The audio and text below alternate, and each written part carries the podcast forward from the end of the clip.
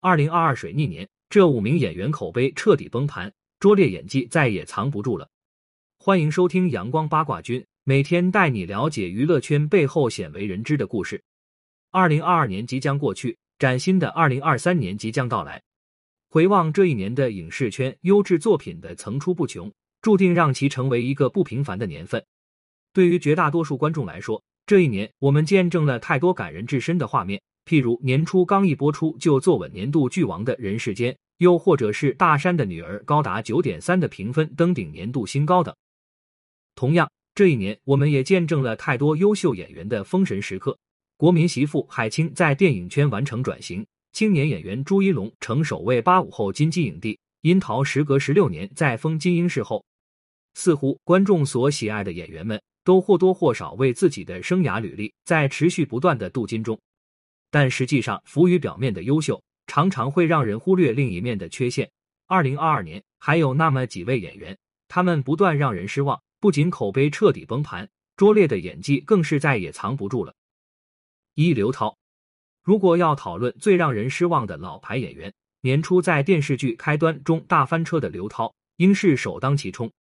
在今年之前，刘涛身上有很多话题，可能聊他演过《天龙八部》《白蛇传》这些经典角色。也可能夸他在《琅琊榜》《欢乐颂》中的精彩表演。就算是转移到私生活层面，复出拍戏为夫还债的话题，也足够让人津津乐道了。然而，从今年年初开始，刘涛在演艺圈的口碑一日不如一日。首先是开端，即便已经过去了快整整一年，但一提到这部剧，观众们的脑海中可能还是会轻易浮现刘涛那张面无表情的脸蛋，以及浮夸又做作到极致的烂演技。其实刘涛的口碑并不是从年初才开始下滑的，早一点可能要追溯到《欢乐颂》之后。自从在《欢乐颂》成功塑造安迪这个角色之后，刘涛的戏路就好像受到了限制。之后的角色里，要么永远是各种职业但又无限归一的霸气总攻女强人，要么就是言之无物、空洞到极致的工具人。前者一直延续到了今年，刘涛仍有一波的《假日暖洋洋二》，以及未播的《做自己的光》。演技呢还是三点一线，板脸耍帅抢话头，越看越油腻。忙活了整整一年，刘涛在年底掏出了《县委大院》这部大剧，本以为他能靠此翻波身，结果还是高估了他继续混日子的决心。剧中的刘涛好像又把开端里那套领导演法搬出来了，戴着同样出戏的假发套，时刻低头眯着眼皱着眉，情绪好像只会表达到五官上，机械化的肢体动作好像是在梦游。刘涛到底怎么了？是演技陷入了瓶颈，还是实力本身不济？我们作为看客没办法知晓，只是按照一位已经出道二十二年的老牌演员资历来评价他这样的表现，也确实没办法给出及格分。二张翰，张翰也算是个妙人啊。虽然出道前就有黑历史，但靠着偶像剧题材的火爆，外形出众的他也算是在娱乐圈坐稳了自己的位置。以往关于张翰的演技。外界提之甚少，无非就是偶尔被考古一些诸如《杉杉来了》里的承包池塘和《山海经之赤影传说》里的欲擒故纵之类的梗罢了。当然，这种偶像剧里屡见不鲜的桥段，对于张翰来说影响甚微，毕竟大家都是这么过来的，再怎么样也不至于专挑他一个人的笑话。但今年不同，张翰靠着一部由他自制自编自演的诚意之作《东八区的先生们》，成功黑红出圈。为今年稍显平淡的夏末带来了三观尽失的火热炙烤。因为这部剧，观众们真正开始明白，原来一部剧可以如此毁三观、无下限以及侮辱女性。在剧集播出期间，网络上更是流传着无数关于张翰在剧中耍流氓的动图。而且千万别质疑张翰是不是故意的，因为但凡有这个疑问，就是对正常人格的不尊重。其次，张翰油腻的演技也通过这部剧。彻彻底底展现在了观众眼皮子底下，甚至能把油腻当成自己演技的卖点，整个影视剧市场也就张翰这独一份了。也好在张翰的努力没有白费，经过剧集越来越多恶心桥段的出现，促使观众们抵制的声音愈发扩大之时，多家官媒下场了。这其中，人民网更是在保持体面的基础上，用了最犀利的文字对这部剧进行了锐评，博得了全网的喝彩和支持。再后来，张翰这部力作《东八区的先生们》在刷新豆瓣最低分国产剧的同时，于各大影视平台悄然下架。全程隐身的张翰虽然躲过了舆论的攻击，但也足够相信，经此一役，他这号招牌算是彻底毁了。三刘浩存，某女郎身份出道，资本家护航力捧。刘浩存作为新晋影视小花，前途一片明朗。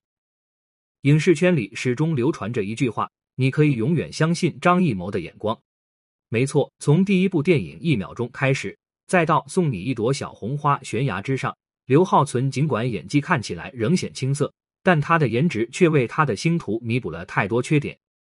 外界无数人都以为刘浩存将成为另一个章子怡，只是这一切在二零二二年成为了泡影。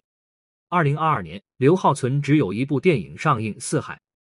上映之前，《四海》的宣传畅通无阻，导演、编剧韩寒、刘昊然、沈腾、尹正等人领衔主演，再加上此前三部电影作品表现均不俗的刘浩存，怎么看都应该是春节档最猛的一匹黑马。然而，电影上映之后，总票房破五亿，看似数据不错，结果一统计，成本没收回来，还得损失一点五个亿。其次，电影评分低至五点四，创造了韩寒春节档三部曲中的最差成绩。原因在哪？刘昊然不够卖力，沈腾不够搞笑，还是韩寒的风格过时了？显然，答案的重点不应该在此。至少，与其他人显得格格不入的刘浩存，应当承受更多的责任才对。也是通过这部电影，观众后知后觉的发现，刘浩存之前的表现，无非是被更多的进行了遮掩。一旦让他挑起了大梁，他就再也藏不住了。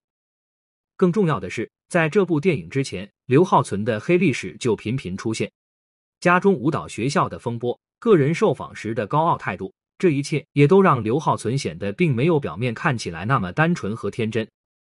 四海的失败，毫无疑问要最大限度的将问题归咎在刘浩存身上，因为刘浩存在电影圈一路顺风的韩寒翻车了。因为刘浩存、沈腾这块金字招牌失灵了，这么一想，刘浩存还真是远比想象中更加有影响力呢。四江疏影，二零二零年一部《三十而已》的热播，让独立女性题材剧集看到了市场的需求。但提到这部剧，除了女主角江疏影之外，童瑶、毛晓彤这两位主演获得的回报要明显不少。江疏影的粉丝说，这对她不公平。毕竟，其他两人的角色戏份、人设似乎都比江疏影更讨喜。然而，江疏影真如粉丝所言，只是运气差了点吗？回顾江疏影这两年来的作品，去年在《扫黑风暴》中就被诟病是全剧演技最差、拖后腿的存在。到了今年，江疏影两部剧集在手，一个《女士的法则》，一个《欢乐颂三》，前者是绝对的大女主戏，搭档新生代小生彭昱畅。题材也是热门的姐弟恋，结果评分五点二。他与彭昱畅之间的感情戏差劲到被观众批评，有种青春期大男孩爱上假高冷继母的不伦感。后者跟《三十而已》同样的群像戏，人设不同，表扬方式却没变化。似乎在江疏影的眼里，演员就是要时时刻刻端着，飒爽就要甩头发，鼻孔看人就能表现拽，不讲道理那是必须的。谁让我是女主角？得。这样一来，观众总算是看明白了，感情江疏影从来就不是运气不好、角色不合适，说到底还是他自己撑不起角色，演技太差的事实终究彻底暴露无遗了。五李某峰，在李某峰私德败坏的面孔被揭露之前，作为演员，他就已经不复往日口碑了。原因很简单，从二零一四年以《古剑奇谭》走红，以流量明星的身份一举改变了内娱市场之后，李某峰多年来。从始至终都在尽最大限度伪装自己糟糕的演技。以往，李某峰随着市场的浮动，开始转型尝试其他类型角色。粉丝为其辩解，毕竟是选秀出身，古偶都已经演得这么好了，其他的角色差一点，需要时间来打磨，不合理吗？粉丝们这么努力了，吃瓜群众们即使背着良心，也得说一句合理。但今年，李某峰带着一部《镜双城》再次袭来的时候。恐怕就能一直当盲人的粉丝们也没办法继续装瞎了。对于观众，镜双城意味着什么？大 IPS 加急投资以及李某峰时隔多年的重新回归。然而，对于李某峰来说，这部剧毫无半点意义。只见他顶着略微发福的身材，胖了两圈的圆润脸蛋，以及木讷到好似刚面对镜头时的糟糕演技，为观众呈现了什么叫做真正的拉胯。说真的，如若不是张翰带着东八区的先生们横空出世，净双成三点九的评分，说不定还真能竞争一下年度最差电视剧了。也好在李某峰后续人设的彻底翻车，让粉丝们也总算见识到了他的真面目。至少就现在来说，他唯一好用的一条来钱渠道也算是被取缔了。简单来说，虽然以上五名演员口碑崩盘方式不一，但绝大多数还是因为演技本身不够扎实。面对一些富有考验的场面下撑不起来而翻车，也就是情理之中了。本文由阳光八卦君出品，欢迎订阅关注。如果你有想要了解的明星，快来评论区告诉我吧。